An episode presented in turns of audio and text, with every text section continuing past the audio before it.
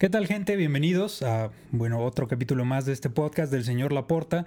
Recuerden que pueden escucharnos tanto en YouTube como en Spotify, solo busquen ahí el señor Laporta. Y el día de hoy tengo una invitada que, que bueno, podría decir que somos compañeros de trabajo a pesar de que no coincidamos tanto en proyectos, pero bueno, en teoría nos vemos todos los días y, y bueno, está involucrada directamente en el fútbol incluso creo que antes que yo y eso bueno, yo le doy bastante valor porque al final es experiencia, pero bueno, preséntate tú Adri. Hola, yo soy Adriana Sánchez Galván, tengo 22 años, soy egresada de la carrera de comunicación en LUBAC y pues ya llevo bastante tiempo en esto del medio deportivo que la verdad sí me ha costado bastante, tanto como jugadora, eh, que ahí tuve la oportunidad de, de, seguir jugando este deporte, también como profesional, ¿no? Pero ahí seguimos dándole la batalla, compañera de, de, la puerta, que la verdad ahí no coincidimos siempre, pero bueno, ahí ya tuve la oportunidad de una vez estar ahí en su programa de deportes, que para mí fue un honor estar al lado de él y estar pues hablando y debatiendo, pero ahora aquí estamos para hablar de un tema que está súper increíble. Sí, sí, sí, sí, este tema y que por cierto, aquella vez que coincidimos fue mm, fue día de partido, si no me equivoco. Sí. Fue eh, no fue contra Querétaro, no fue contra Cruz Azul. No me acuerdo con quién fue, pero según yo fue el día del partido, en la, sí, vaya en la tarde. Yo estaba en la Nexa viendo el partido de mi mejor amigo de la 20 y pues me marcó Eder y me dijo, oye, que si no quieres venir y yo, pues oportunidad es oportunidad y dije, vamos a ver qué tal, cómo se pone esto. Y pues para mí fue un gran honor la porta. Y que fue, fue bien espontáneo, ¿eh? Porque de pronto es, ese día creo que no podían por algunas narraciones o algo así. Y, y a mí, ya es tema bien personal, no me gusta que haya dos personas nada más en la mesa. Porque de pronto las opiniones pueden ser como muy planas, ¿no? Sí, Imagina claro. que estamos tú y yo en la mesa nada más. Y, y bueno, este formato es diferente porque es más platicando, Más no tienes tiempo apresurado, no, no es como ya viene corte, ya hay que meter esto o aquello. Pero cuando sí hay este tiempo apresurado, no me gusta que haya dos opiniones nada más porque es como, sabes que siempre puede hacer falta esa tercera que ponga un contrapunto, una opinión diferente. Entonces le dije a Eder, ¿sabes qué? Eh, porque, ¿Por qué no le dices a Adriana, no? O sea, yo tenía entendido que pues ella sabe que, Sí. que le gusta mucho y por supuesto que está metida de lleno con Morelia. O sea, no va a llegar a preguntar qué está pasando. No, o sea, ella ya es sabe. a fundamentar y hablarte, claro, y claro con funda- fundamentos, que es lo importante, porque una cosa es estar hablando, es estar diciendo, pero si no tienes un fundamento que de verdad te respalde y no digas tonterías al aire, pues también es como que... Que también se vale, ¿no? O sea, de pronto, eh, vaya, es, es complicado hablar de esto, pero creo que, que sí a veces tienes que llevar la contra, aunque no pienses eso. No en, opi- en opiniones fuertes, porque creo que sí tienes que respetar lo que piensas al aire, pero de pronto sí sabes que pues también se trata de entretener, no es nada más eh, somos súper formales, Ah, hablamos no, de también fútbol. depende yo creo que del formato de tu programa, porque Sí, igual sí, sí, sí. si es un poco más light también de echar cotorreo y de que se vale opinar de todo y a lo mejor no tengas siempre la razón, pues se vale, pero hay otros programas en los que te piden pues fundamentos, como que un ESPN o Fox Sports, la última palabra que dices como que, pero a ver, es que tú estás mal, pero porque no es Que, esto. que bueno, luego también en esos programas han salido imitadores de Juan Carlos Osorio, de Cuauhtémoc También. Blanco, entonces... Pero nos vale- divierte, nos sí, divierte. Se vale un poquito de todo y qué bueno que ya hablas de eso. Eh, me acuerdo ese día que, que sales en el programa y luego nos vemos en el estadio. También, Eh, no, creo que estabas haciendo un en vivo tú cuando nosotros nos estábamos Ah, acomodando sí, para sí, hacer sí, un en sí, vivo, algo así. No me acuerdo bien. Eh, pero bueno, yo desde que empecé en esto, empecé a ir a conferencias y demás como Todo. a principios de 2019. sí. Ajá. Según yo, tú ya estabas ahí. Porque Sí. recuerdo la mayoría, tú ya estabas ahí. Estabas en conferencias de prensa. eh, no me acuerdo. En zona mixta también. Creo que no coincidimos tanto en zona mixta. Cuando tú ibas, yo no, y viceversa. Pero ya estabas ahí, ¿no? O sea, vaya, tienes, me dijiste 22 años. Sí, yo tengo 22 años. 25. Y tienes mucha más experiencia que yo. Y bueno, la verdad, todos los invitados que van a venir. También. Pero, pero cuéntame, ¿por qué? ¿Por qué Fíjate empezaste que- en esto? Fue muy raro, se podría decir. Yo estaba en prepa, eh, en Locura Monarca, que es donde empecé, que es mi casa casi casi. Eh, vi un anuncio que decía, buscamos reporteras, ¿no? Y yo dije, "Eh, pues yo mandé para ver a probar suerte. O sea, yo todavía no estudiaba la carrera, sí estaba en tercero de prepa, que era la bachillerato que yo... Tercer año. Ajá, tercer año que era histórico social, mi bachillerato, y que llevaba comunicación. Entonces yo dije, pues bueno, yo creo que esto me va a servir para saber si de verdad quiero estudiar comunicación o no. Pregunté en Locura Monarca, me dijeron que sí, este, que me iban a poner a prueba. Yo ¿Ya dije, sabías algo de, de, No, o sea, de ve- reportaje o de cuestiones técnicas. Veía notas deportivas, me interesó, veía la estructura, O sea, consumías. sí, consumía eso, veía, me informaba y dije, bueno, por algo se empieza. Ya cuando entré en Locura Monarca que me dijeron, estás a prueba, era nada más hacer notas deportivas, o sea, cosas que yo ya pues sabía un poco la redacción, qué términos se pueden utilizar, porque tienes que enganchar al lector al final de cuentas. Y ya este, empecé ahí, estuve como dos semanas y ya luego me dicen, ¿sabes qué? O Te- sea, ahí editabas, hacías voz en off y todas estas Primero cosas. nada más eran notas, pura redacción. Ok, escribir, ok, escribir ok. de la 17, de la 20 y del primer notas equipo. escritas. Sí, sí, sí. Y ya después me dicen, no, pues sí, ¿sabes qué? Te quedas aquí, vamos a ver qué más podemos hacer contigo. Y yo dije, ah, bueno, la que estaba en ese momento de jefa de información que se llama Diana Vega, ella me decía, no, ¿sabes qué? Esto está bien, esto está mal. Y casi siempre, pues había hecho un grupito donde habían entrado más chavos, me decían, a ti no te tengo que corregir casi nada, porque tú lo que haces, lo haces bien, o sea, te gusta, sabes utilizar los términos, no repites las palabras, vas directo pues a lo que se tiene que buscar en la nota, tú siempre lo haces perfecto. Y yo, o sea, como que dije, esto es lo mío, pero me pasó algo súper raro porque en comunicación en, la prepa me iba súper mal. O sea, sacaba seis, se sacaba siete y yo así de, madre mía, esto sí será lo mío. Y también estaba en otra carrera que era leyes por mi familia, mi mamá, que es abogada. Y en derecho sí me iba bien, 10, 10, 10, 10, 10. Y en comunicación, 7, 6. Yo dije, no, no, esto Diosito me está mandando una señal o qué. Pero al final de cuentas dije, ¿sabes qué? Me voy por comunicación. Y ya en el último año de prepa, que estuve pues haciendo las notas, escribiéndolas, también empecé a tomar fotografía. Que yo no sabía bien mucho, o sea, porque no tenía los principios básicos, pero ahí Carlos Palomares, que es casi casi mi mentor también, él me fue explicando las cosas de es así, es acá, y dije, ah, bueno, solamente hacía eso. Ya cuando entré a la carrera, pues obviamente ahí te van enseñando más los principios, cómo hacer las cosas, los medios de comunicación, y dije, esto es lo mío. Entonces ya poco o sea, a el poco... punto de quiebre fue después de entrar a la carrera. O sea, que Sí. dijiste, sí quiero dedicarme a esto, ya estabas en la sí, carrera. ya estaba en la carrera. O sea, igual en una y- esas te equivocabas. Ajá, yo te dije, ay, no, dije, ya, ya no me puedo equivocar. Y mi mamá me dijo que ya, pues se decepcionó mi mamá porque dijo, es que yo quería que fueras abogada. Y yo, mamá, es que hay que cortar esto, o sea, yo quiero hacer esto.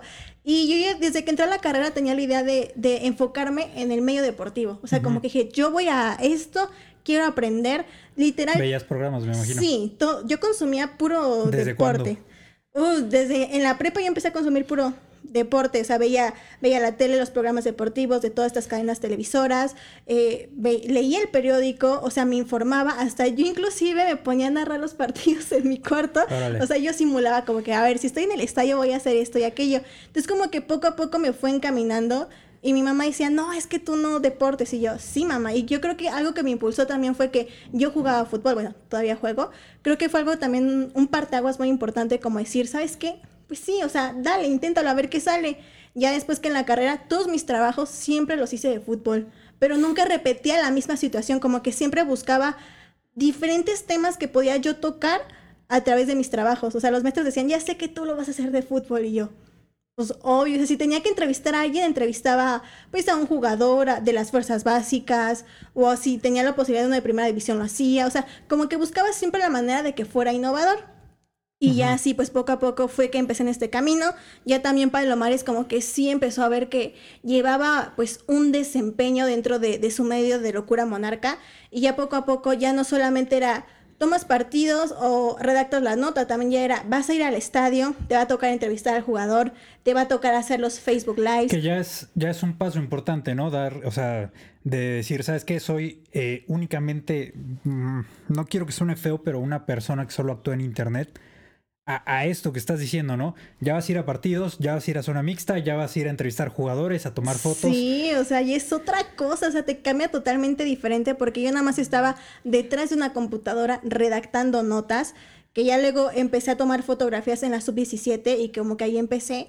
Y después cuando me dicen, ¿sabes qué? Este día te toca a ti, este vas a ir al estadio, tienes que hacer esto y aquello, fue como la oportunidad que tanto esperé llegó y hay que aprovecharla. Entonces así fue como que poco a poco me empecé a desenvolver más porque sí al principio de entrevistar a un jugador era como que...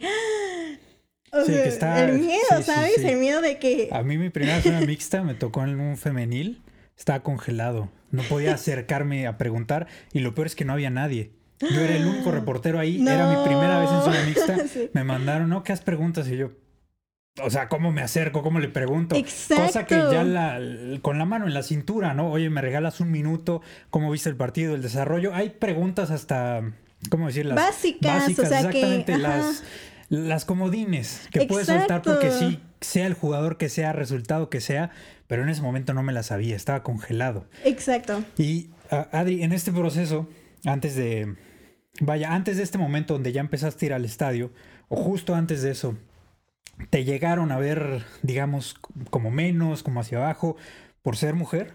Sí, es algo que, que cuando yo empecé antes de esto, que yo, que yo hasta tenía la idea de quiero ser este, una periodista deportiva, o sea, quiero ser reconocida, quiero hacer esto, pues era como un poco la discriminación, ¿sabes? De que es que no, o sea, sí entiendo que eres mujer, pero los deportes son solamente para los hombres. Y yo decía, ¿por qué? O sea, yo pues también lo aceptó, fui aficionada del Monarcas Morelia, porque ahora es Atlético Morelia, que también soy aficionada, pero en su momento que era Monarcas Morelia, yo cuando iba al estadio veía pues a las chavas, a las mujeres, te puedo decir de una Catherine Velázquez, que estaba en TV Azteca, Michoacán, eh, yo las veía y decía, ay, yo quiero un día ser como ella. De hecho, ella también fue como mi motor para estudiar la carrera, porque yo la veía aquí con la cámara y preguntándole a los aficionados. Me llegó a preguntar a mí, a mi papá también.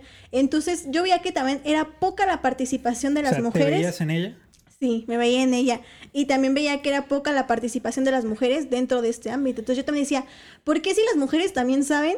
¿Por qué no se les da el mismo trato que un hombre? Entonces yo dije, ¿qué es lo que está pasando? Pero ya conforme vas creciendo y te vas metiendo en este ámbito, te vas dando cuenta que hay muchas brechas que todavía aún siguen existiendo y que bueno, es todavía una lucha constante de, entre la mujer, pues no con el hombre como tal, pero sí con estos pues medios de comunicación que como que no valoran tanto la intelectualidad de la mujer, que nada más es como que porque estás bonita, ya te pongo, cuando en realidad que, no. que todos tenemos, ¿no? Que porque crecimos con ellas, eh, yo he dicho eso, se vale ser machista hasta cierto punto. Porque, a ver, crecimos con esas ideas, pero ya tenemos suficiente edad como para decir qué está bien y qué está mal, a pesar de que crecí con ello o no.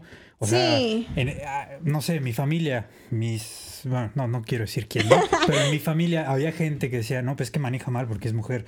Y bueno, Sí. yo de niño quizás se las compré, pero ahora es como, Es que no ¿Qué solamente es la que ver, mujer, o, o sea, sea, ¿qué tiene que ver una cosa con la otra? Y ya tengo Ajá. edad para decir, ¿sabes qué? No va por ahí. O sea, hasta hay hombres que manejan mal. Exactamente, y mujeres que manejan de maravilla, entonces Ajá. no tiene nada que ver así.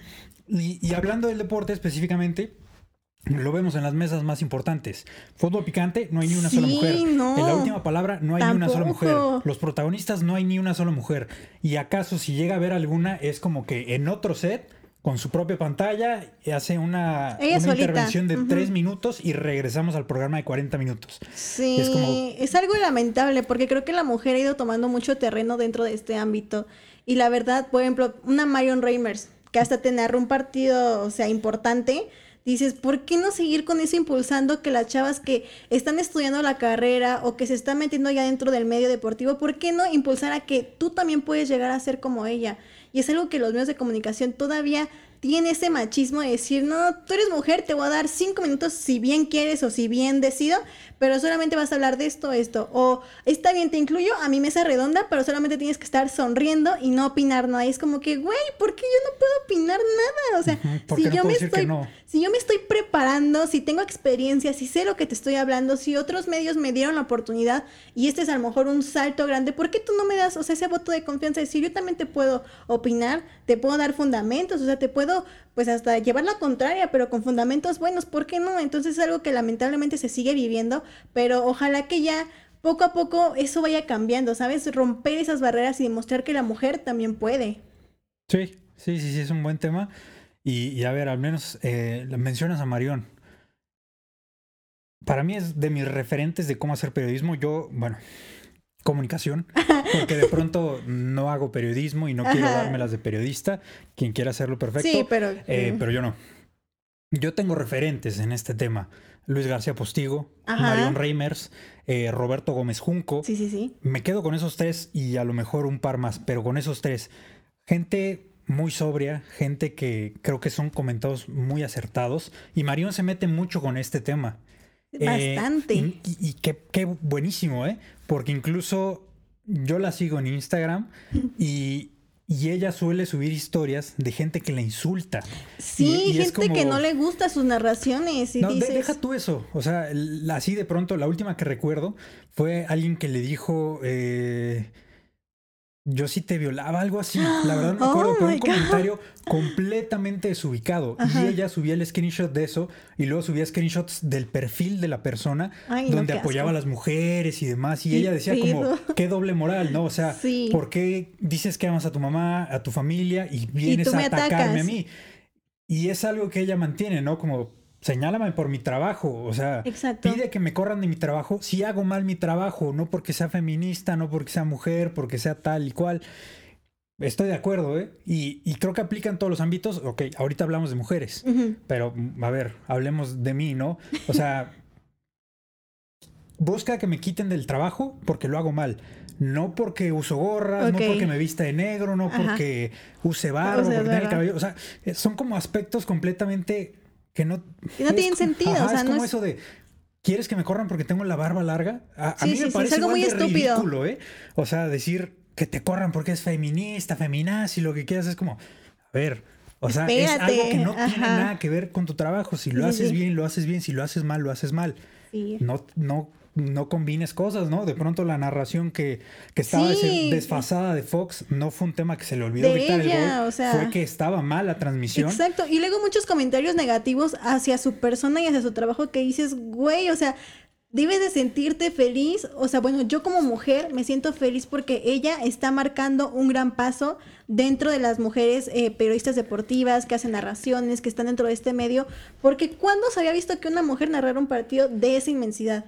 Sí, no, es- Nunca, ella es o sea, ella sí. es la primera, entonces dice, güey, si ella lo pudo hacer, también hay mujeres que lo pueden hacer, pero ¿por qué seguir con esta mentalidad, pues, sí, tan estúpida, de decir, no, tú porque eres mujer, o sea, no puedes o no vas a opinar o nada? Yo creo que eso ya está quedando muy en el pasado y creo que hoy la generación de hoy en día están buscando como seguir rompiendo ese paradigma, decir, sí soy mujer y a lo mejor tú eres jugador, yo te voy a decir por qué esto, por qué aquello y te voy a sacar tus cositas, o tu entrenador, yo te voy a decir, oye, pero ¿por qué hiciste esta táctica bien o por qué esto está mal? O sea, yo también te voy a comentar para que tú veas que, o sea, no solamente soy una cara bonita, sino también tengo intelecto para esto. Sí, por supuesto, y, y lo hablábamos antes de empezar, ¿no?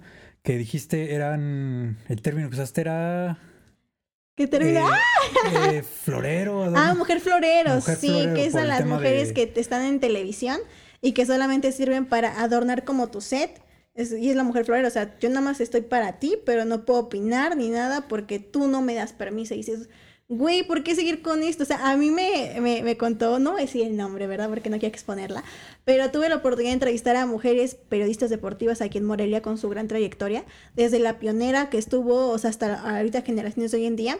Y una me dijo, yo estuve en una televisora local, iba a tener pues mi sección de deportes junto con otro hombre, otros dos hombres, pero resulta ser que al final pues ya no me dijeron nada. Y yo dije, ah, bueno, pues no me dijeron nada, yo voy a seguir con... porque ella también hace un programa de revista. Entonces ella siguió con su programa de revista total, ¿no? Y que luego se da cuenta que metieron a otra mujer en su lugar. Y que les dijo, oye, pero ¿por qué no me dijiste nada? Y que les dijeron, es que sabíamos que, eh, que tú no ibas a cumplir la función que nosotros queríamos. ¿Y cuál, función, ¿Y cuál función es la que yo no puedo cumplir? Pues estar solamente calladita y sonriendo en la cámara. Sabíamos que, tú, sabíamos que tú no ibas a hacer eso. O sea, tú sí vas a querer opinar, vas a comentar y nos vas a decir de cosas. Cosa que esta chava, pues no, solamente va a leer los saludos. Y aquí en Morelia. Y dices, Sí, ¿qué sí pasa, pedo? ¿Qué es lo que está pasando todavía?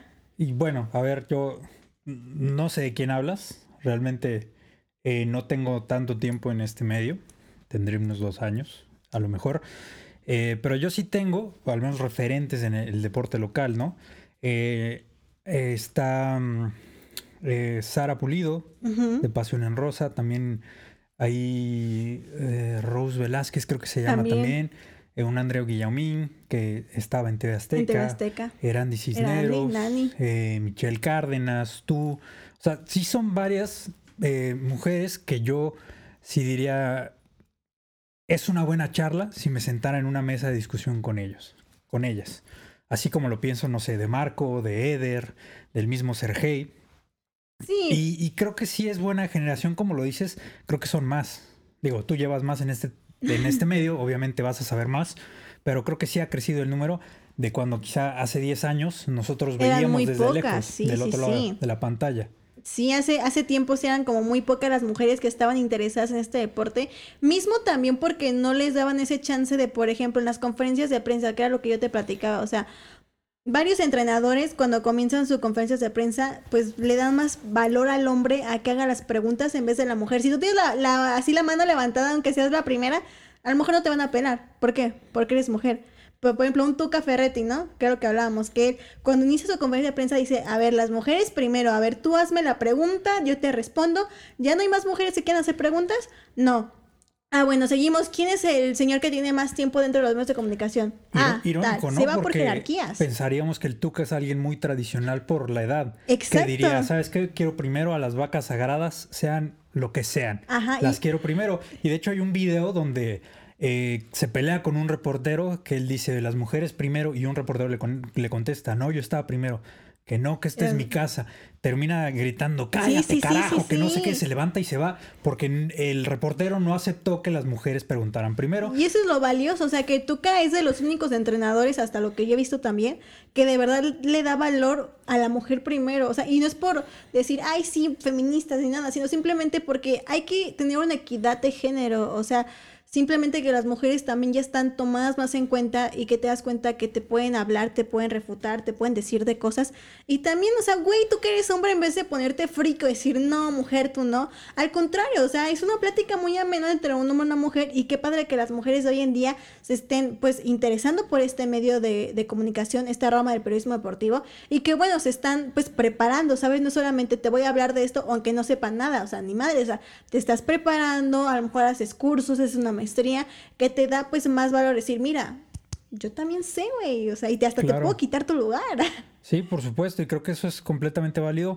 Hay una columna que yo escribí hace un par de meses, se llama Yo soy mejor que ellas, y que va de que cuando yo iba a los partidos de fútbol femenil, eh, había gente que decía, hombres, Sí. "No, yo juego mejor que ellas. Ay. Yo podría estar ahí. Y era como, sí, cabrón, pero tú no compites con ellas. O sea, güey, tú oh, que tienes sí. 20, 21 años, ¿por qué no te comparas con Sebastián Vegas? Ajá, O sea, sí, sí, ahí sí estás al nivel o ahí sí no platicas, ¿no? no. Y entonces yo decía, ¿sabes qué? Ok, se vale criticar, pero desde tu lugar, desde un Exacto. aficionado, no diciendo yo estando ahí, porque si lo vas a Tú hacer no donde sabes te tampoco. corresponde. Ajá, Exactamente. sí, sí, sí. O sea, a ver, yo cuando he llegado a criticar a una futbolista, lo hago por lo que es, ¿no? Si sabes qué, no supo cubrir Porque esta a lo mejor, y también aquella. los números que la respaldan a lo mejor no son los buenos, o sea que a lo mejor una golea, una chava que es delantera, que a lo mejor no ha tenido su mejor temporada, y que bueno, dices, bueno, yo digo que ella, pues, o sea, lo refutas con números, con estadísticas, que cuando se creó la Liga MX femenil, simplemente como vino a revolucionar esto, que era algo que ya se pedía desde hace un tiempo, Sí. que yo me acuerdo que cuando yo jugaba, o sea, no había ni Liga MX femenil, a lo mucho que podías llegar eran las etapas, olimpiadas nacionales, regi- regionales, y era la única manera en la que como podías sobresalir. Y ya que se crea esta liga, vino a revolucionar porque era algo que ya se estaba pidiendo de que porque las mujeres pues también pueden jugar fútbol, como en un Estados Unidos, una España, que la verdad tienen equipos, ligas de mujeres que te muestran que sí, y que bueno, que ahorita también hay barreras dentro del mundo eh, femenil en el fútbol, o sea, que no les pagan lo mismo, que los patrocinadores, o sea, yo creo que la verdad, tanto como jugadora como profesional dentro del campo de periodismo deportivo, sí sigue siendo una lucha, pero que ojalá que en un futuro ya, o sea, ya se pueda consolidar más este rollo. Sí, tan solo el tema de los salarios. A mí me llama mucho la atención el tema de Guadalupe Cruzaley. Sí, sí, A sí. mí me parece una jugadora fantástica.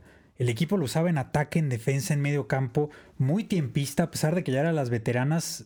Desde sí, mi sí. punto de vista, y he platicado muy poco con ella en alguna entrevista hace un año, creo que entiende muy bien el fútbol ella. Sí, O sea, tiene, mucho de- recorrido. Ajá, de no tener tantas capacidades físicas, es decir, ya no es tan rápida porque ya es veterana. Sí, ya es viejita. Ya no salta tanto como en, su, en sus primeros años, pero sigue siendo de Un las. referente. Seguía siendo importante en el equipo.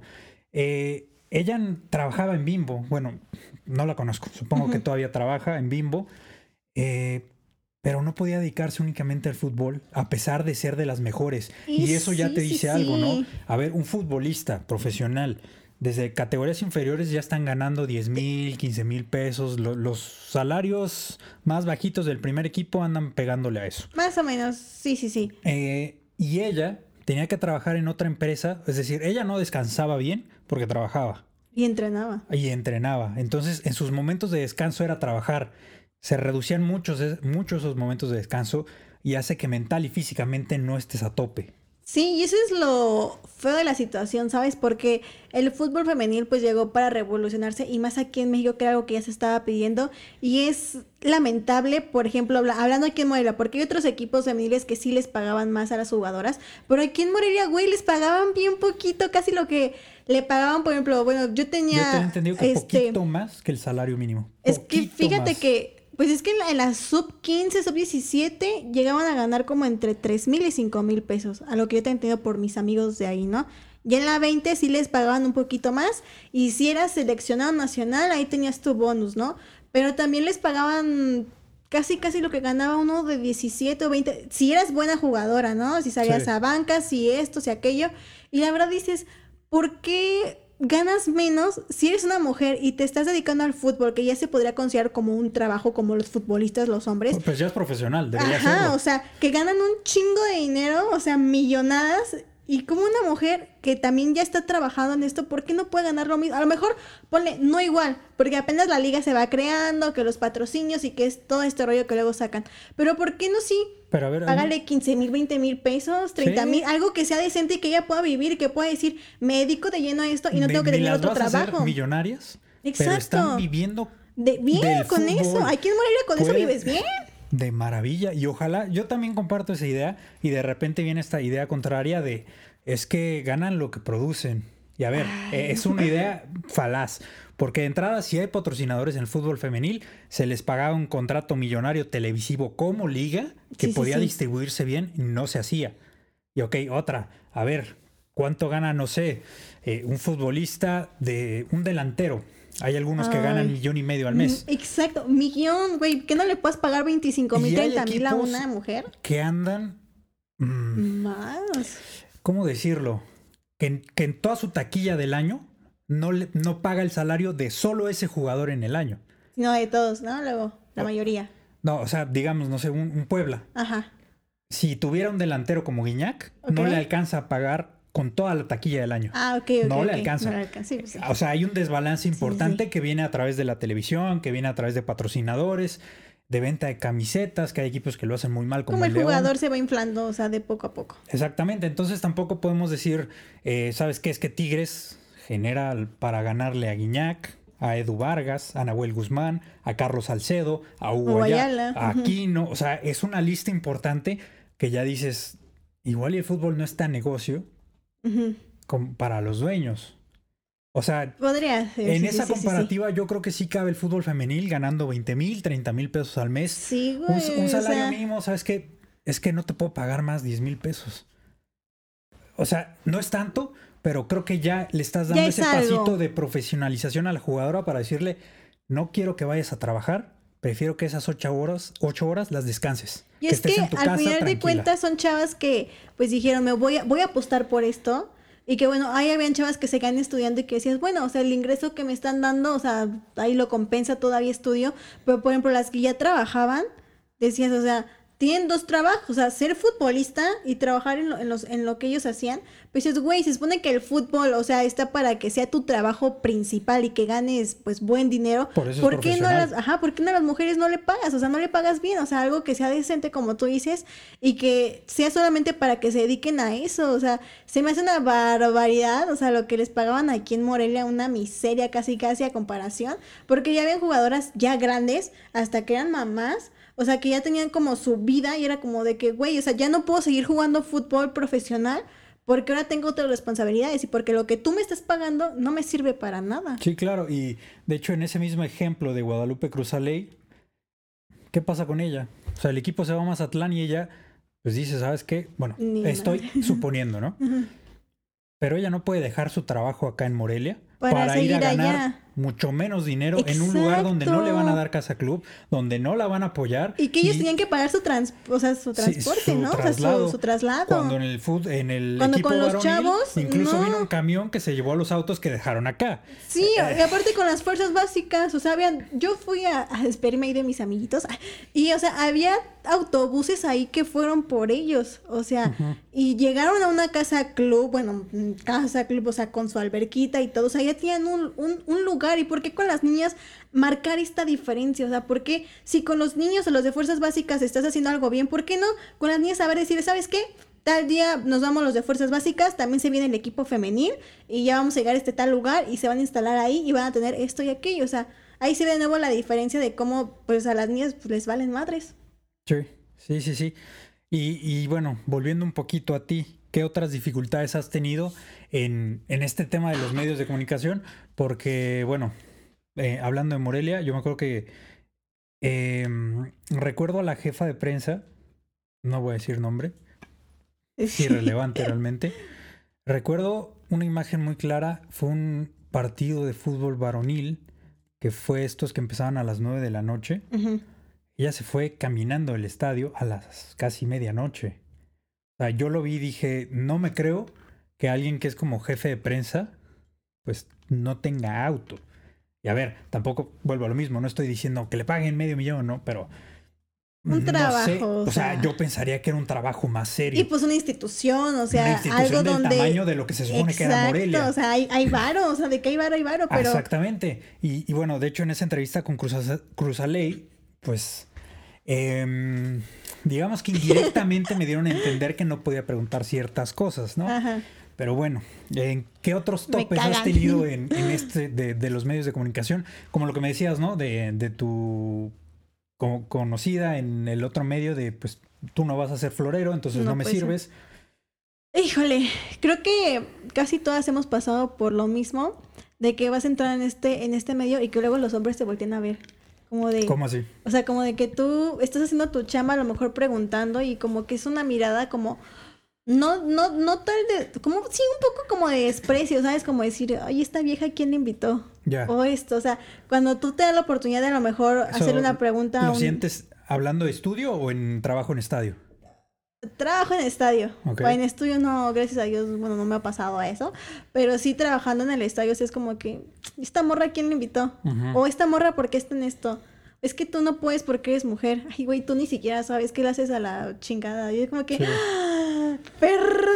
O sea, que me gusta esto y que me estoy dedicando a esto. O sea, obviamente uno no nace sabiendo todo.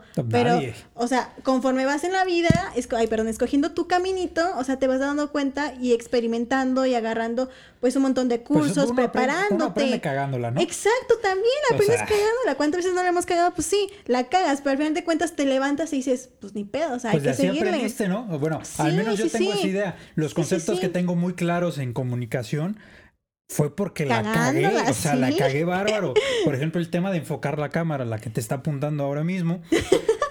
Enfoqué mal esa entrevista con, con Cruzalé. O sea, estaba desenfocada.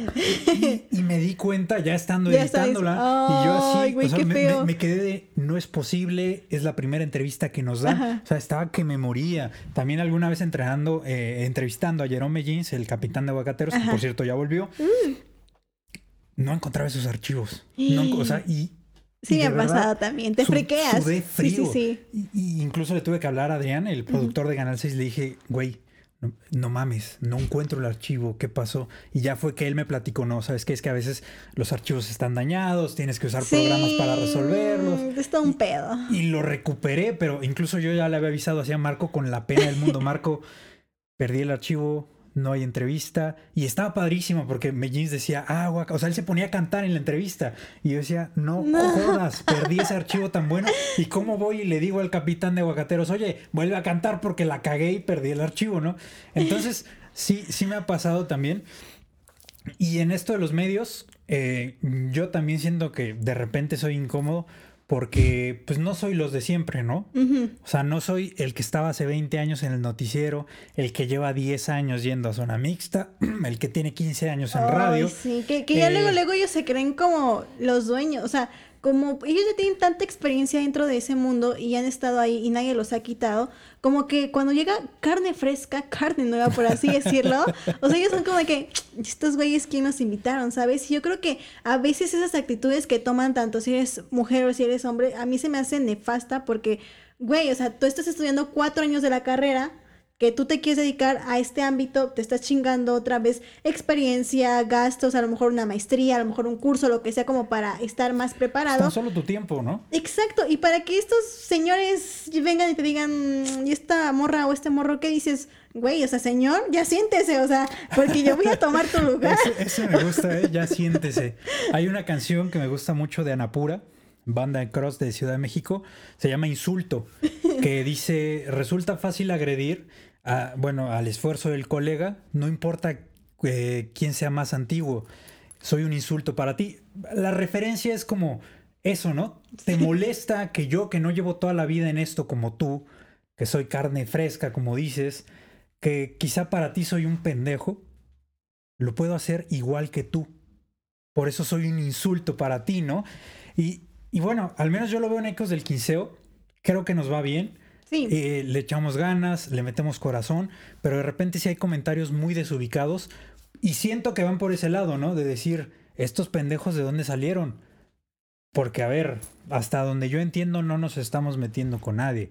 O sea, de pronto sí, Sí. nos tiramos carreta entre, entre nosotros, ¿no? Sí, sí. O sea, no es un comentario como de que, eh, ya viste que Adri está chaparrita. O sea, no van por ahí. Es más bien como decirle a Leder, güey, hoy, hoy esto, ¿no? O sea, Ajá. carreta entre nosotros. Claro. Realmente no nos metemos más allá, ni lo hacemos público, ni nada. A lo mejor Pues decimos... entre ustedes mismos. Ajá. Sí, sí, sí. O sea, pero no es como que en zona mixta vaya y suelte comentarios de, oye, ¿ya viste cómo se va Adriana? Y es, ¿sabes qué? Y es lo que me Pero yo al revés sí lo siento, ¿eh? Al revés sí lo siento. Sí, porque a mí me ha llegado a pasar que, ay, sí, yo lo voy a decir esto porque me caga. Hubo, dale, dale, hubo un chavo que, que estuvo trabajando con ustedes en el Cosa del 15, Daniel Gutiérrez.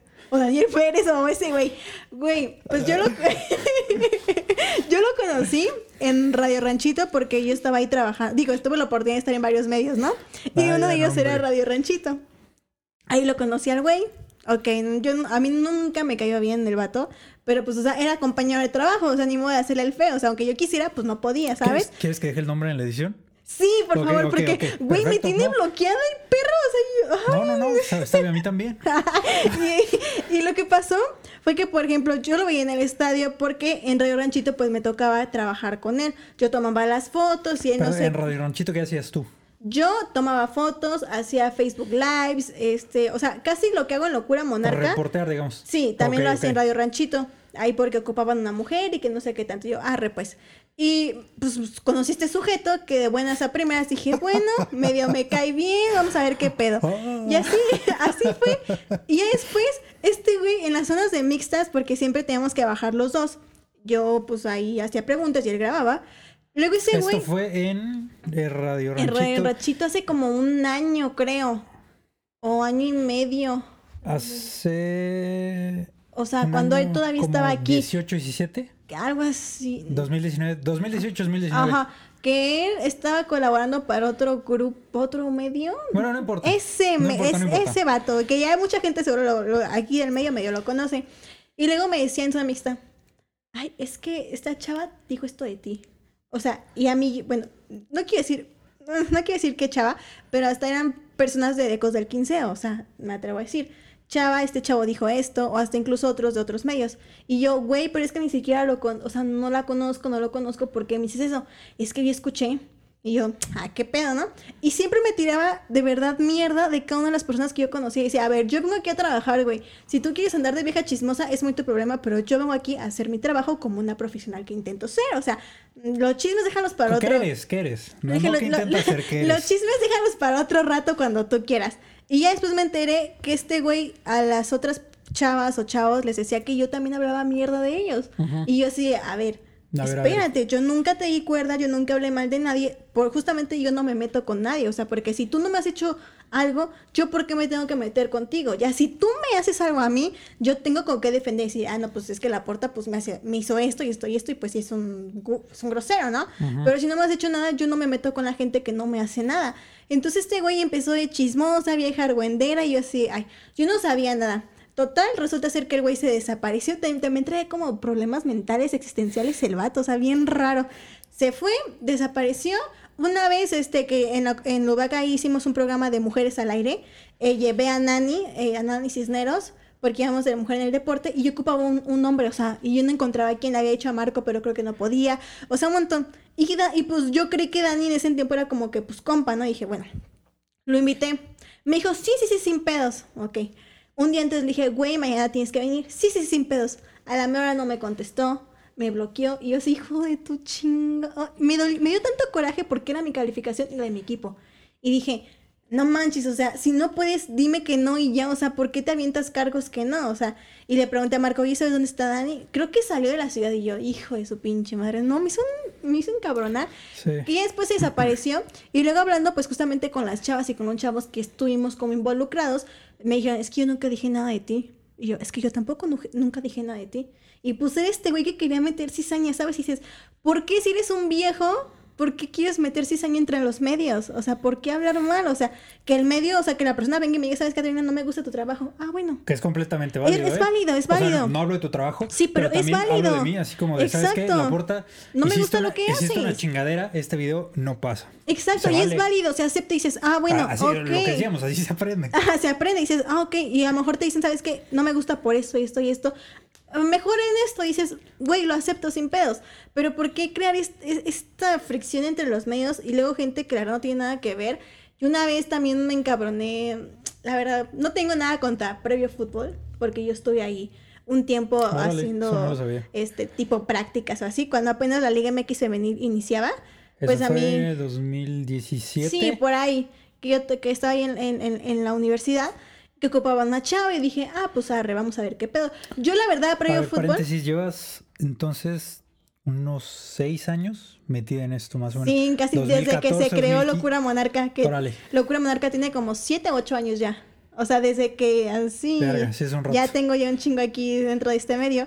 Y yo previo fútbol lo tenía así, mi mm. tope. O sea, como que yo, me, me gusta mucho el trabajo que hace Hugo Vázquez, eh, los otros pues ahí que comentan ahí, ¿no?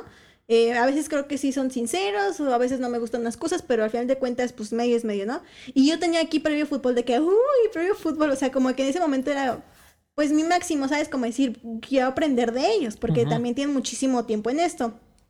Entro a previo fútbol. Y el que estaba encargado de mí le hice en Panther. Edgar creo que se llama, no sé bien. No, no lo conozco. Edgar Ponce, creo. Entonces me dice, ¿sabes qué? Ocupo que vayas al partido de la femenil y me hagas como un color, esto ocupo entrevistas y así. Y yo le dije, ah, bueno, está bien. Yo a lo que él me dijo, y me dijo, sí, haz esto y esto. Y yo le pregunté, o sea, como que quieres esto, sí, sin pedos. Yo dije, ah, bueno, es mi trabajo, sé lo que voy a hacer. Voy con, con el chavo este, eh, Tavo, que en ese momento estábamos saliendo hace tiempo, que ahorita pues ya no, ¿verdad? y este, y vamos, me graba, grabamos, entrevistamos, hacemos un chingo de cosas. Y luego yo cuando armo mi video, que ya lo edito, lo exporto y que se lo subo a red social, porque el me dijo, sí, sí, sí, tú súbelo. Al día siguiente llega Eus Vázquez y me dice como, es que no me gustó lo que hiciste. Pero, o sea, no me lo dijo de una forma como que tú dices, acepta tu comentario, sino como que llegó muy prepotente, eh, me dijo unas cosas muy feas, o sea, como que se pasó de tono, o sea, yo acepto cuando la gente me dice, es que no me gusta, y digo, ah, bueno, pero ¿por qué? Pero siempre y cuando tú me lo digas directo, calmado, o sea, como que no sé, pero ese ya llegó entre que enojado y diciendo de mamadas que la verdad la forma en la que me lo dijo no fue la correcta. Y yo era una niña, o sea, yo todavía estaba así como, y yo, pero ¿por qué? Es que eso, eso no es lo que yo no quiero y que yo no sé quién te dijo y que la chingada y yo. O sea, como que sí me saqué de pedo y como dije, pero pues ¿en qué estoy, en qué estoy fallando? No, lo voy a defender porque no lo conozco. Entonces ahí ni siquiera puede haber algo personal porque no lo conozco. Eh, pero he visto gente, y también me han hablado así, eh, lo voy a decir con nombre y apellido, en Juan Fútbol. Ah, Yo empecé escribiendo ahí a mediados de 2017, que fue cuando pues quise meterle seriedad a hacer post en Facebook y según yo era serio, entonces me metí a Juan Fútbol a escribir porque había el espacio.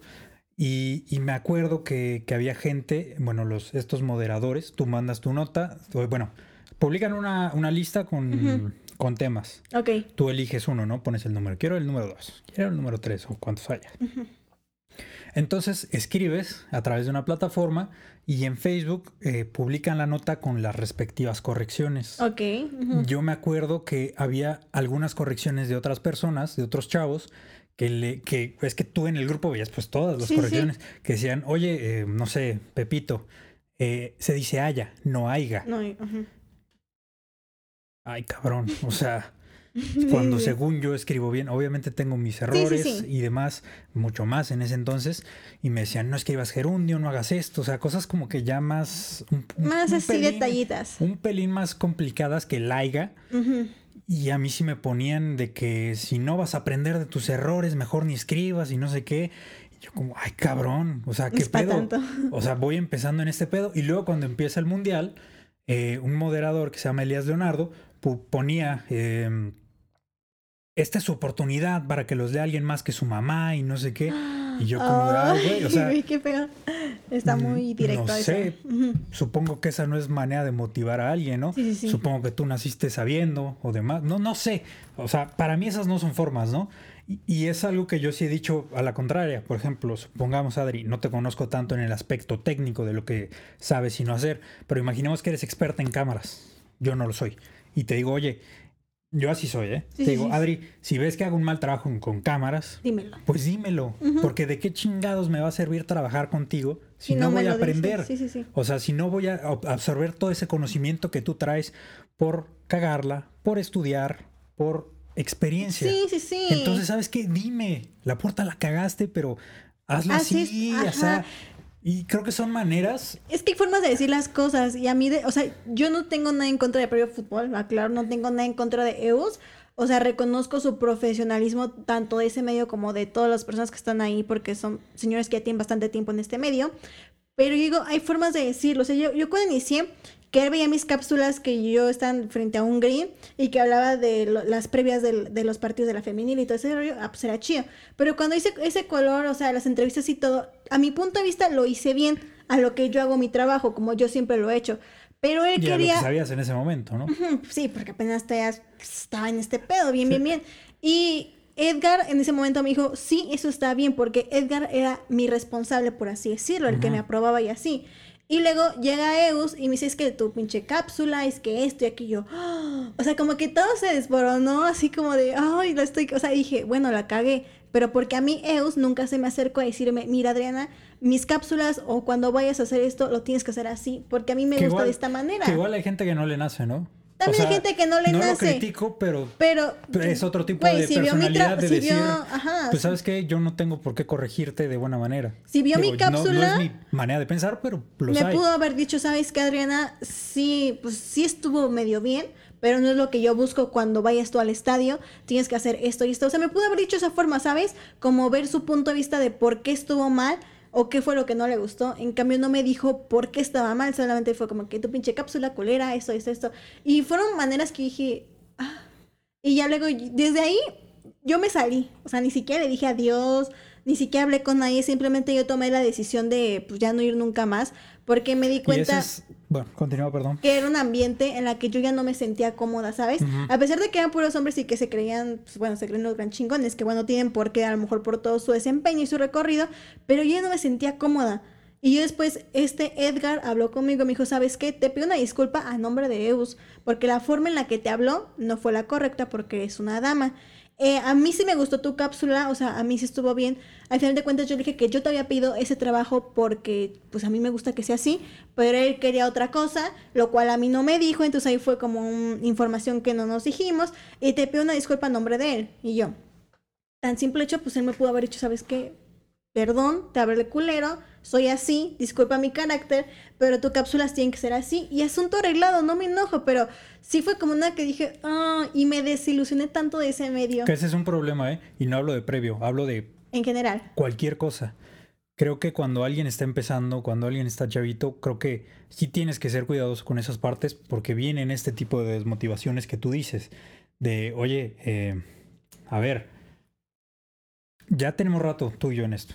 Sí, sí, sí. Si alguien llega y nos dice tu trabajo está culero, va, o sea, güey, Eh, ya me lo han dicho varias veces. Me, lo- me chingo la crítica, quizá me enojo, pero luego lo empiezo a procesar y entiendo qué, qué hice mal y Sí, qué no. sí. Pero si un chavito que llega ilusionado, que está haciendo su primer color, como tú, Sí. y le dicen, ¿sabes qué, Adrián? Está bien culero, yo no te pedí eso, ¿qué tienes en la cabeza? ¿Vienes a trabajar o a, o a- a hacerte pendeja? Ahí vas a decir, órale, o sea, a ver, Relájate. bájale una Tranquilo, velocidad, viejo. porque yo no tengo el tiempo que tú, no tengo el conocimiento que tú, y no Aparte, tengo los conceptos tan ajá. claros como tú. Entonces, esa es mi idea, ¿eh? Cuando viene alguien más joven que tú, bueno, no más joven, con menos experiencia, tienes que ser cuidadoso con este tipo de temas.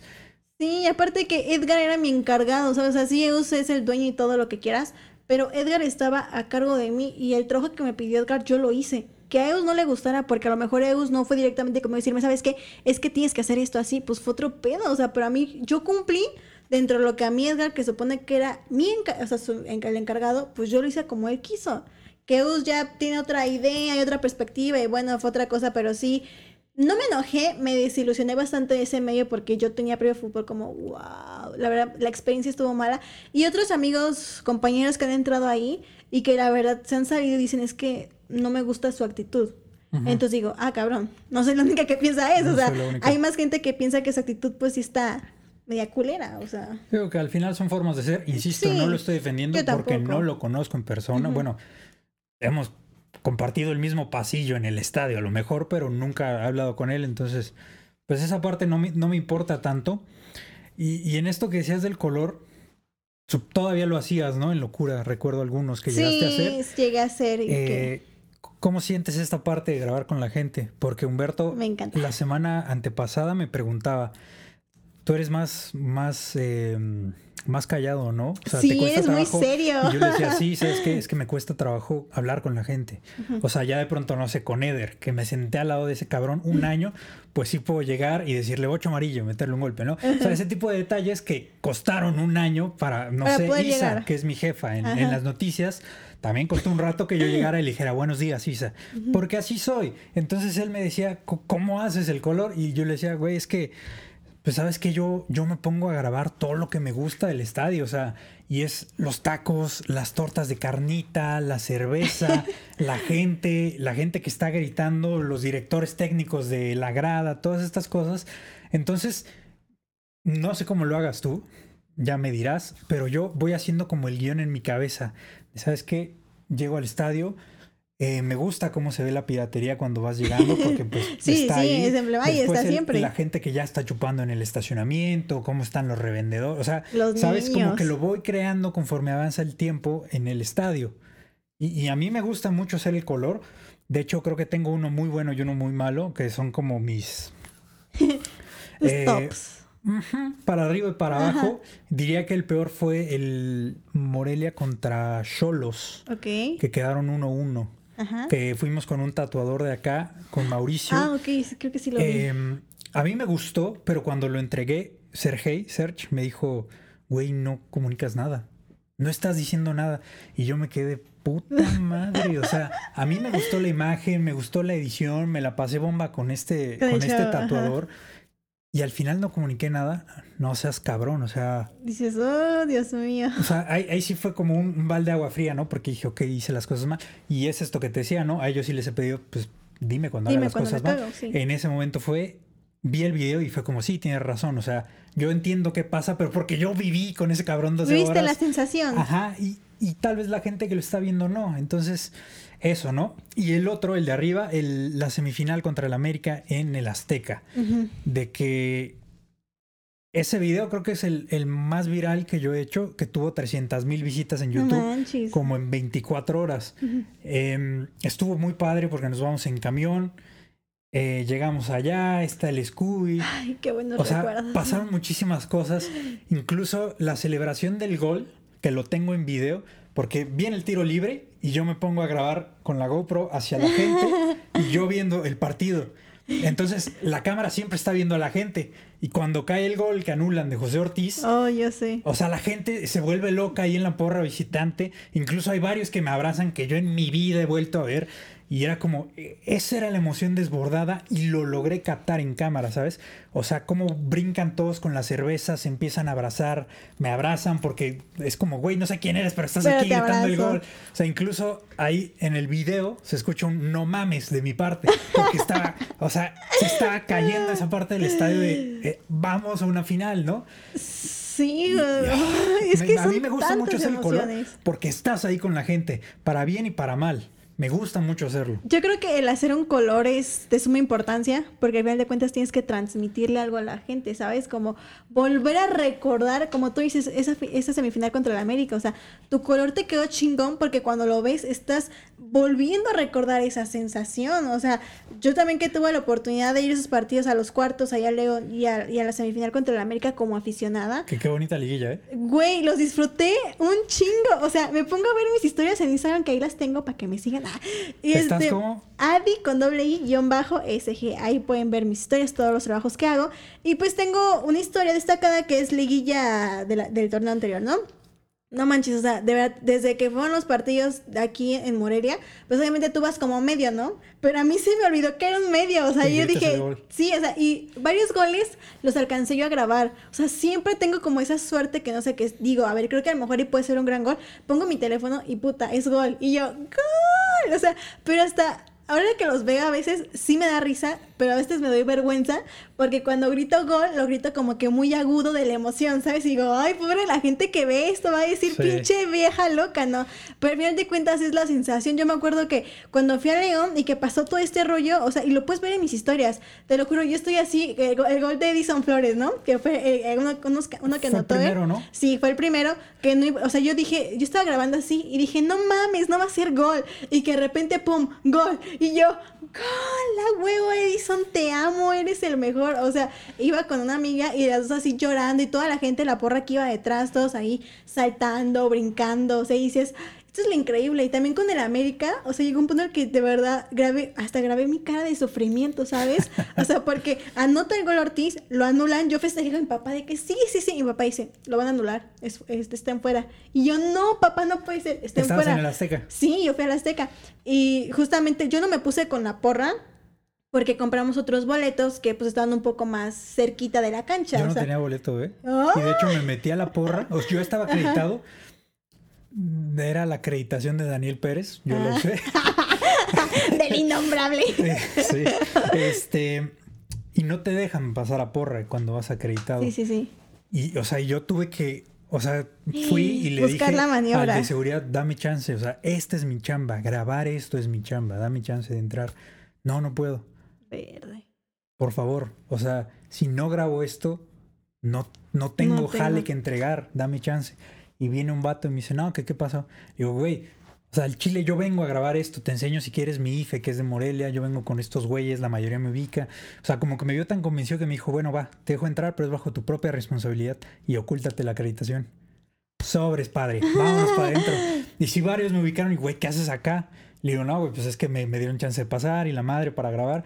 Y de hecho, en ese gol, el de Ortiz, yo no me di cuenta que lo anularon hasta que estaba despejando el portero.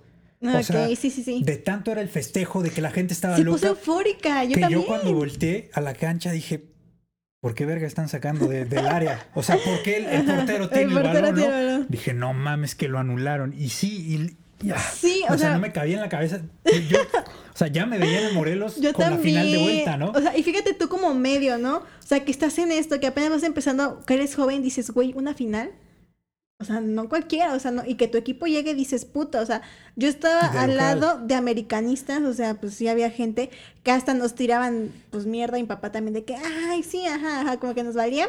Y cuando matamos el gol, yo sí salté, hasta les grité en su cara, ven, malditos. o sea, así, ¿no? Y de repente papá me dice, lo van a anu- anular. Y yo, no, sí, es fuera de lugar. Y luego, pues había un palco atrás y tenían la tele. Entonces ahí estaban pasando las repeticiones en el Se canal veía. de Azteca. Y papá, mira, y yo, no, no me puedes hacer esto, Dios mío, ¿por qué? Y lo anulan. Y mi cara después fue como, o sea, yo me grababa así y mi cara era de, estoy llorando, o sea, estoy sufriendo porque te ilusionas tanto, anhelas tanto y más por la forma en la que Morelia le había, gan- o sea, había ganado en su casa. Luego llegas al Azteca, ves que el marcador está todo favorable a- hacia tu equipo. Y luego ves que la Es que se América va metiendo los goles. y, ajá, y todo así se va desmoronando que dices, ¿qué, qué, qué, qué- maldición tenemos que, o sea, qué es lo que está pasando? O sea, de una manera que hizo las cosas bien, que cuando llegó Pablo Guede, pues entró eh, como el caballo negro, o sea, que de verdad entró de último, que eliminó a un león, que se le paró al América en el Estadio Morelos que le ganó, que en casa dices, ay, pues con que anoten un gol y que el América no haga esto, o Era, sea, era mucho hype el que se estaba haciendo, ¿no? Como Sí, dices, sí, sí. o sea, ganar como se gana en cuartos de final, Porque tres goles a León, a ese León, que era ¡A el que más puntos había hecho en 2019. Que la verdad está para bravo. mí... Tres goles en, en tu casa y dos en su casa. Que para Nada. mí León es de, es de los mejores equipos también que hay aquí en la liga. Me gusta mucho cómo juegan, cómo se paran. Y que yo decía, puta, va a ser difícil enfrentar a León. No, yo no veía manera, ¿eh? Pero de, le- de llegar a semifinal, yo no veía manera. pero luego ves esto y dices, hay esperanza, ¿no? Y luego te topas con una América que dices, ok, va a estar complicada también. También vamos a ver, sí. ajá, vamos a ver qué, qué es que sale. Y que en el primer partido en el Morelos ves que ganas y dices, ¿Y cómo ganas? O sea, Exacto. de milagro no ganaste 3 a 0, 4 a 0 porque le haber el anotado rancho. más. Sí. sí, sí, O sea, y dices, ok, en el Azteca solamente pues, tienes que anotar uno o, de- o que no te anoten, tienes que cuidar eso. A lo mejor el Morelia sí pasa, ¿no?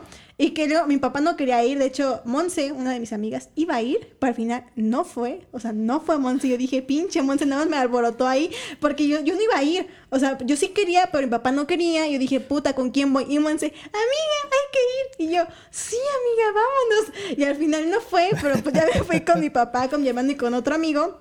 Y que hicimos, bueno, está bien, vamos. Y que el hecho de levantarte temprano para irte en el autobús al Azteca, que vas llegando, que vas entrando, la afición, la sensación. Eh, yo nunca había ido al Azteca, o sea, fue mi primera vez. Y No, que cuando dices, entras es... es vuelve loco. enorme, sí. Y O que dices, la- ¿Cómo lo ves? Es- exacto, está inmenso. Que dices, bueno, que a o ver, sea, podrá sonar ridículo para alguien que vive en Ciudad de México, que ha ido toda su vida. Ah, sí, pero, pero alguien provinciano un que vive rancho- a 400 kilómetros, de O pronto sea, sí te un impresiona. rancho, o sea, Morelia y Ciudad de México es diferente, ¿no? Y que entras al Azteca y que dices, bueno, ya este, solamente el Morelia tiene que anotar uno o que no la anoten, o sea, que tú vas diciendo, güey, o sea, el Morelia ya está en la final, con que hagan las cosas bien, ya está en la final. Quizás ese fue el problema, ¿eh? Que ese fue el sí, problema. sí, sí. Que cuando nos subimos al camión, bueno, cuando yo me subí al camión ya sentía esa vibra de, de la final. pues vamos por esa final.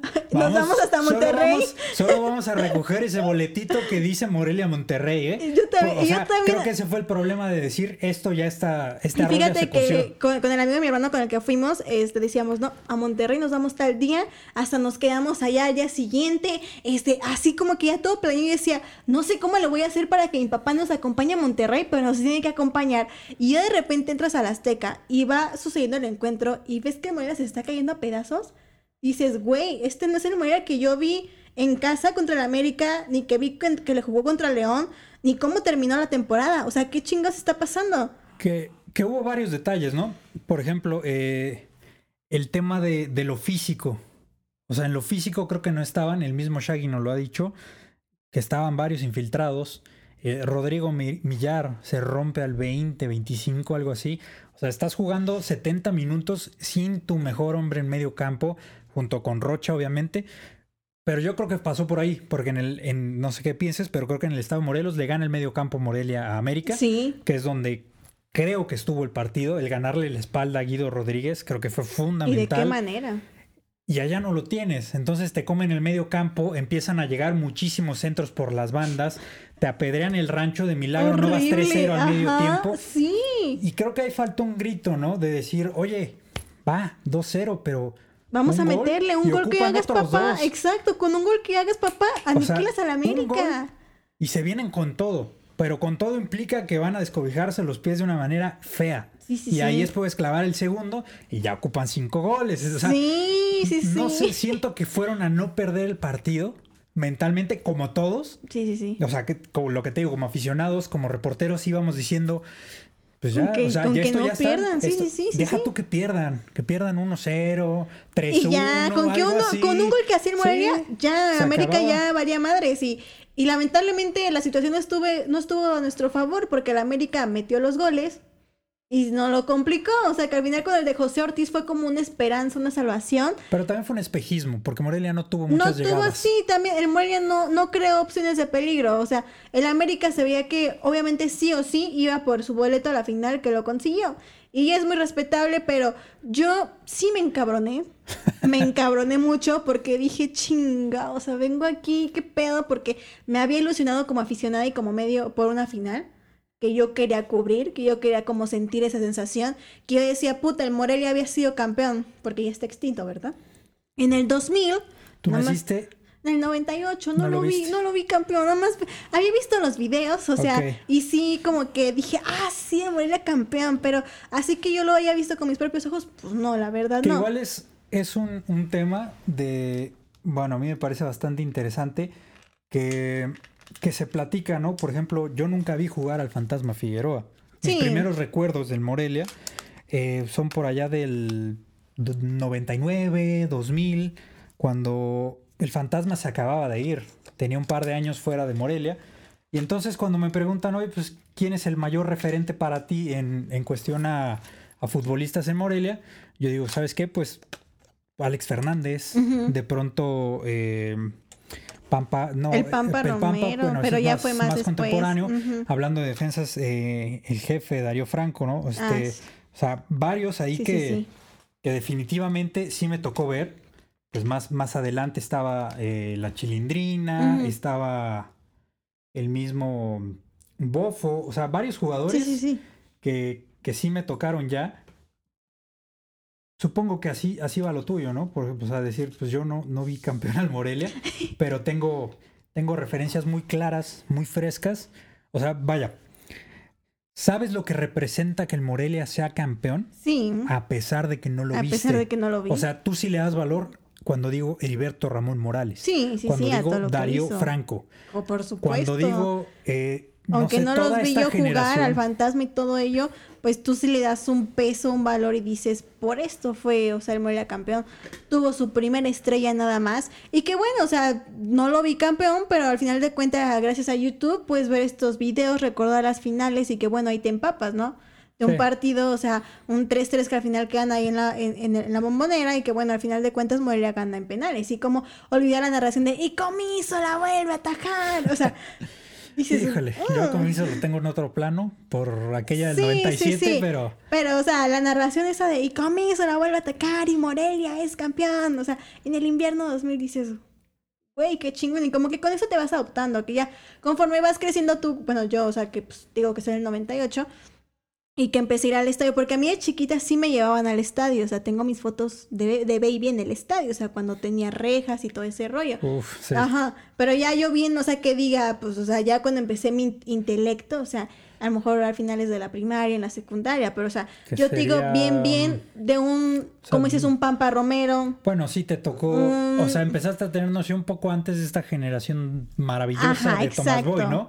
Sí, o sea, sí, los sí. Márquez Lugo, los Joao Rojas, Ajá, los Jefferson Miguel Montero, no, Miguel Sabá, o hombre sin miedo, exactamente. Ajá, a mí, me, gus- a mí me gustaba mucho Jefferson Montero, No, un jugador era- desequilibrante, o no, sea, que agarraba que no era del Morelia. O sea, un jugador O que agarraba el balón y que pum, pum, pum, pum, pum, y generaba oportunidades y decías, ay, no te merecemos, pero aquí estás. De eso, no te merecemos, ¿no? Más que nada por el estás. tamaño del equipo, que no por criticar al Morelia, pero Pero le Pero quedó. se vio lo que se vio. Sí, Terminó sí, en sí. Europa, es un jugador que en su mejor momento tiene que disfrutarlo en Europa. Ajá, exacto. pero qué bueno que dejó buenos dividendos en Morelia, sí, ¿no? dejó un buen sabor de boca de lo que hizo aquí en Morelia, porque sí, era de esos jugadores que pues jugaban por, sí, por amor a la camiseta, ponle, pero hacían su trabajo bien. O sea, no solamente vengo aquí a disfrutar la ciudad de Morelia y van a ganar millones de pesos varios, ¿eh? y, y, y no hago ni madres, o sea, como no sé, un Jorley Mena, Un Villafaña. que se, ajá, que los inflaban de que, y es que hicieron en sus países y en sus equipos, y güey, llegó, lo viste aquí, era como,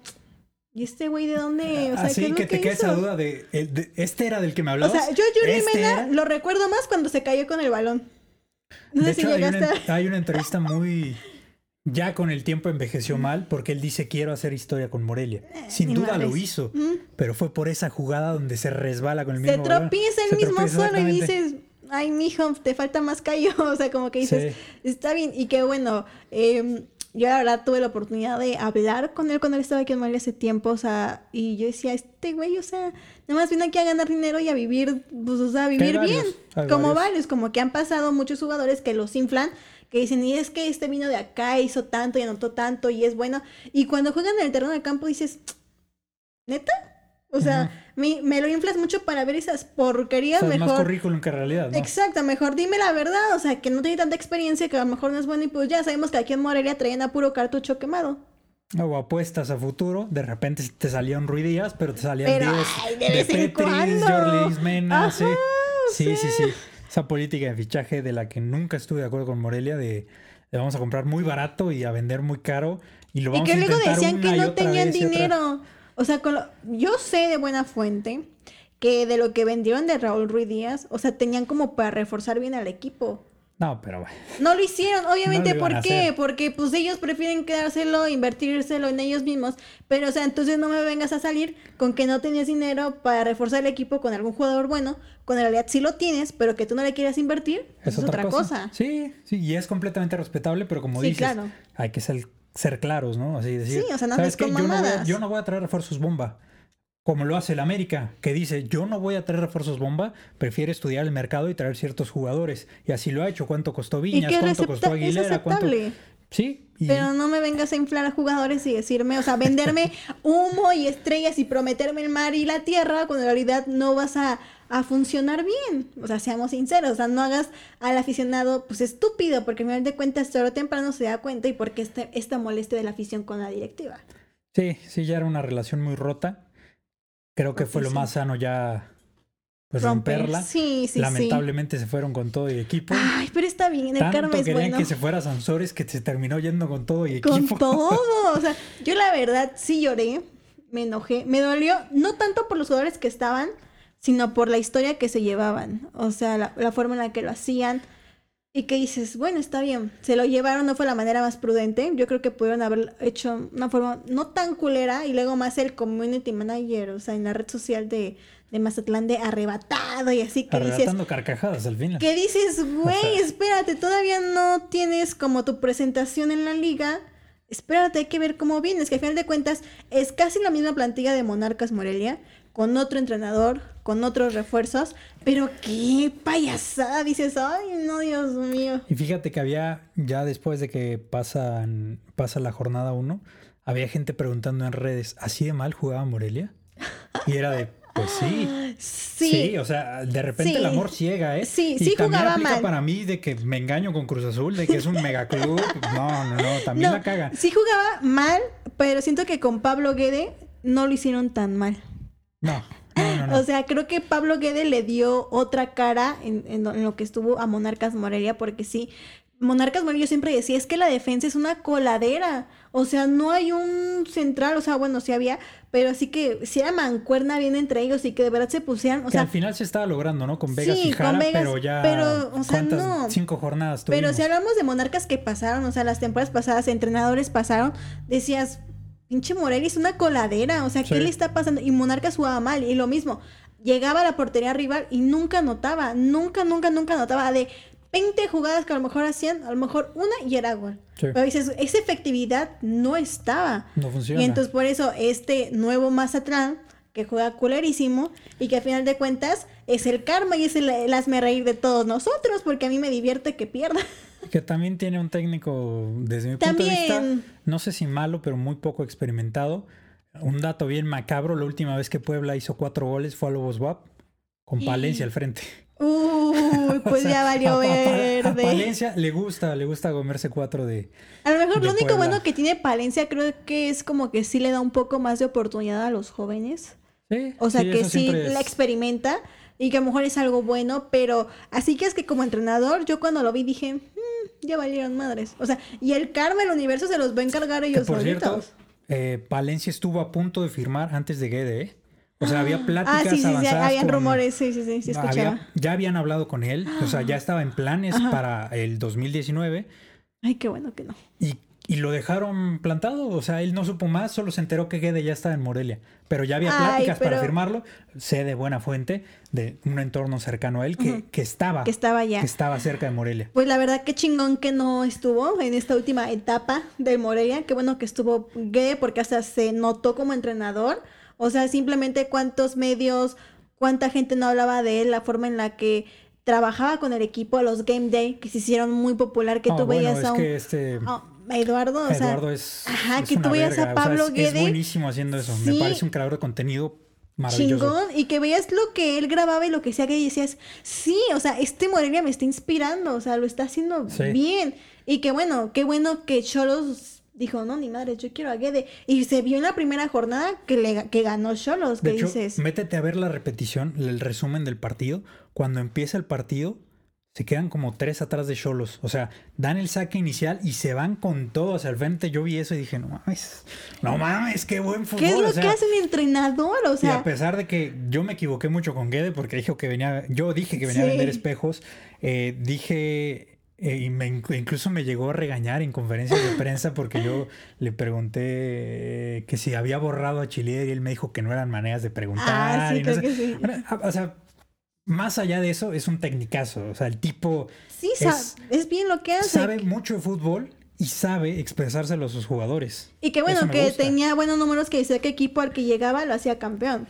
Y bueno, como él estuvo así, así de hacerlo, pero hay quien te dice que con Tijuana no resulta campeón esta temporada. A mí Guede la verdad es que se me hace un que- que excelente tiene- entrenador. Tiene por jugar la final de Copa. Eh. Está- O sea, igual, ahí igual, y muy igual ya es campeón, de ¿eh? Copa, o igual sea, y muy pronto ajá. ya es campeón con O Cholos. sea, y es, y es lo que dices, o sea, los mismos jugadores, o sea, en Mazatlán y bueno, los de Tijuana, pero el entrenador, o sea, cómo Guede sí a lo mejor motiva al jugador a decir, ok, primera jornada, vamos a darle con todo, muchachos, hemos trabajado en esto, esto, a ver, vamos a meterle con huevitos, o sea, y Palencia, que lo ves como muy, eh, o sea, como que no convence, no transmite buena vibra, que bueno, hay que ver cómo le va esta temporada al Mazatlán, pero si bien, si en la Yo- Copa GNP no pudo, eran dos partiditos. para ser de esos que ni con 12 lugares en liguilla clasifica. Ay, no. Junto con Puebla, junto con Atlas. Que se quede en el último lugar. Sí, Sí. por ahí va a andar, yo creo. Que, a lo que pudo estar en el último lugar, pero ya ves que el último, pues ahí creo que es Necaxa. Que perdió 3 a 0. Me parece, O sea, ajá, pero o, sí, sí, sí. Pero ahí por la diferencia de los Supongo que es goles. porque hizo un gol ajá, Mazatlán, ¿no? Sí, sí, sí. Ahí por ese gol, pues ahí Mazatlán está en el 17 o 18. 17, 17. y, y Necaxa en el 18. Pero dices, ay, güey, estás al fondo de la tabla, o sea. o sea, mejor cállate, ¿no? Sí. Ajá, y vamos a ver cómo resulta esta temporada, a ver cómo le va, cuántos puntos hace y vamos a ver, a ver, no que tú tanto dijiste, impusiste en tus redes sociales, o sea, no hables antes de Sí. verte cómo, cómo haces tu presentación, ¿no? Que en la Copa GNP dio lástima, o sea, que no, Lástima, no se sí. le vio por dónde, que bueno, que ahorita en la Liga MX vamos a ver cómo le va, pero... hay que Sí, ver. que es, es un tema también ese, porque yo decía en mis redes sociales, este cambio de redes sociales de Morelia a Mazatlán Ay, fue una patada. fue una falta de respeto porque ves a tus seguidores como un número y no como personas que le interesa tu producto. O sea, tú tienes tu página, te siguen Adriana, pues los que te siguen no están siguiendo a una comunicadora, a una No, chava, te están siguiendo a, a ti. mí, o sea, sí. O sea, que si ya entras en esas descripciones es diferente. Exacto. Pero de pronto, digamos, cambia tu página, ¿no? O sea, bueno, la mía. Cambiamos la página del señor Laporta para que sea la de Adriana. Le cambiamos el nombre, la foto de perfil. Es como, a ver, espérame. ¿Dónde O queda sea, la a pesar de que podamos dedicarnos a lo mismo, que hagamos el mismo tipo de contenido, la gente no te está siguiendo a ti, está siguiendo un producto en Exacto, específico. Para mí es una sea- mentada de madre lo que hicieron, ¿eh? O sea, es una falta de Sí, respeto un- para esos seguidores, verlos como números y ya. Y se dijo y se vuelve a decir, o sea, tú como equipo que arrebatas al otro equipo de otra ciudad, de la forma en la que lo hiciste, desde ahí estás generando pues muchas burlas y comentarios. Aunado a eso, te lleva a las redes sociales con, números grandes, porque la verdad es que Monarca sí tenía muchos seguidores, hasta tanto en Estados Unidos, en Perú, o sea, de los jugadores que iban llegando, y dices, ¿y no tuviste la decencia de crear tu propia red social? Deja tú la esencia, la capacidad. O sea, dices, ¿qué mamadas son estas? O sea, Sí. ¿por qué actuar de esa manera? O sea, si te quieres ver muy machito y decir, ah, sí, mira, yo arrebaté y hasta te quité, güey, o sea, no digo, o sea, bueno, ya creaste tu hashtag famoso arrebatado, ok, vamos a ver qué pasa. Pues crea tu red social en base a, con base en eso, o sea, haz eso, ve esto y ya, pero, o sea, quitar este, los nombres, borrar las fotos, borrar los game day, solamente cambiar el nombre, dices, y empezar ahí subir el contenido ya con los millones de seguidores, dices, güey, o sea, esta red social fue de Monarcas Morelia, son los seguidores de Monarcas Morelia, no tú, Mazatlán, o sea, para fecha- eso crea tu red social. A la y fecha tiene metes buen número. Y son puros me divierte, ¿eh? O Ah, es sí, también. gente que se está burlando Sí, sí, porque sí. son aficionados de Monarcas, no de Mazatlán. no, tienen la misma de fútbol, interacción. exactamente. Sí, sí, sí. O sea, por ahí lo comparaba Sergey en publicaciones de Mazatlán y de Atlético Morelia, que tiene un mes existiendo. Ah, sí, Atlético ¿Cuánta Morelia tiene más. Tiene más interacción. Un, un equipo de rancho de segunda división tiene muchísima interacción primera. que uno de primera en una ciudad donde el gober abre la cartera y despilfarra como si no hubiera nada. Exacto, y dices, güey, estas son mamadas, la verdad, Y se no supone hay que son palabra. expertos en marketing, se supone. Exacto, yo creo que pudieron manejar otra estrategia de por sí. Si ya te habías llevado al equipo, creaste mucha controversia, enojo, frustración a los aficionados de Morelia. Sí. A lo mejor para tu pueblo, ahí en Mazatlán, o sea, sí, felicidad, uy, equipo de primera división, arre, pues. Pero, o sea, ya el robarte las redes sociales, el no tener la inteligencia de crear las tuyas, dices, güey, estás quedando de ver. Y luego, la manera en la que se dirigen luego, o sea, Sí. ahí, a Pero- mí me, o sea, me cuesta. Y a ver si no termina siendo como este tema de cuando abren un restaurante todos quieren ir, pero ya cuando pasó este hype, esta emoción, ya a la Exacto. chingada no me interesa y termina siendo un Veracruz más, un Querétaro más, un Ajá. Puebla. No, todavía Querétaro, que sí tiene gente, pero estos como... Que no, no hay era lo que se de decía, o sea, en Mazatlán el fuerte es béisbol. Sí. Allá. Si tú quieres que tener un equipo, pues, de, este, de primera, lo que sea, ¿por qué no empiezas desde cero? O sea, Yo bueno, tuviste ¿eh? a lo más cercano a Dorados de Sinaloa, ¿no? Pues bueno, lo más cercano. Pero ok, en Mazatlán, ¿quieres tener tu equipo? Créalo desde cero. Que sea, que, que poco a poco vaya teniendo tu propia identidad. O sea, ahorita está la Liga del Balompié Mexicano, la Liga de Expansión. O sea, puedes entrar en algunas de esas y decir, bueno, vamos a empezar de poco a poquito. Como lo hizo en dos años puedes ascender a la Liga de Primera División y ves, pero con la gente de tu ciudad vas creando pues esa historia, ¿sabes? Empezar desde cero, o sea, no llevarte un equipo que sabemos que al final de cuentas el dinero siempre va a ganar, que fue lo que pasó. Pero bueno, o sea, creas tu equipo desde cero y ya la gente se reconoce. Pues de esta manera, yo te aseguro que a lo mejor ya cuando se regrese esta normalidad a los estadios, a lo mejor al principio pues la gente va a ir por el morbo porque no pudo ir desde que se inició la jornada 1. Pero en tres, cuatro años... Pero ya después, exacto, la gente ya no va a ir. ¿Por qué? Porque el fuerte para ellos es el béisbol, no es el fútbol. O sea, les si hay un partido en el mismo día de béisbol y de fútbol, te apuesto que van a ir a ver el béisbol porque les interesa más y apuestan más por eso que el fútbol. Y más si el equipo no está dando lo que suponía que iba a dar, pues dices, ay, qué mamadas, mejor me voy a ver béisbol. Y cuando salga este gobernador de Sinaloa que le está a inyectando billete, ¿qué va a pasar? Se- Van va decir, a ver, pasar igual. A ver, papi, ¿quién tiene más dinero? Hermosillo, Sonora, ¿quién quiere ¿Quién meterle? quiere? Chihuahua, ¿quién quiere el equipo? Y se van a llevar Sí. al equipo. Sí, y va sí, a pasar lo mismo. O sea, yo también yo ya presiento que va a pasar eso y vas a decir, karma por culeros. o sea, porque no se vale. O sea, es el karma por culeros que en su momento los va a acomodar en su lugar y que dices, vamos a ver pinche Mazatlán, hace no que muy arrebatado, vamos a ver qué pasa dentro de dos añitos nomás. A ver si el equipo sigue ahí o se lo llevan a otro lugar. Sí, ¿Quién yo, yo sí quiero en el karma. No, no tan profundo, más bien como este tipo de My Name is Zero, pero me gusta, me gusta esto que dices. Em, pues ya cerrando, Adri, ¿algo más que quieras comentar? Digo, también me gustaría tenerte acá más episodios, más Ay, semanas. yo encantada de estar aquí platicando. La verdad es que el tiempo se me va como agua, pero. Sí, ya llevamos estoy- una hora 22 minutos. Pero estoy muy feliz, muy contenta de estar hablando contigo, de con todos los que nos están escuchando.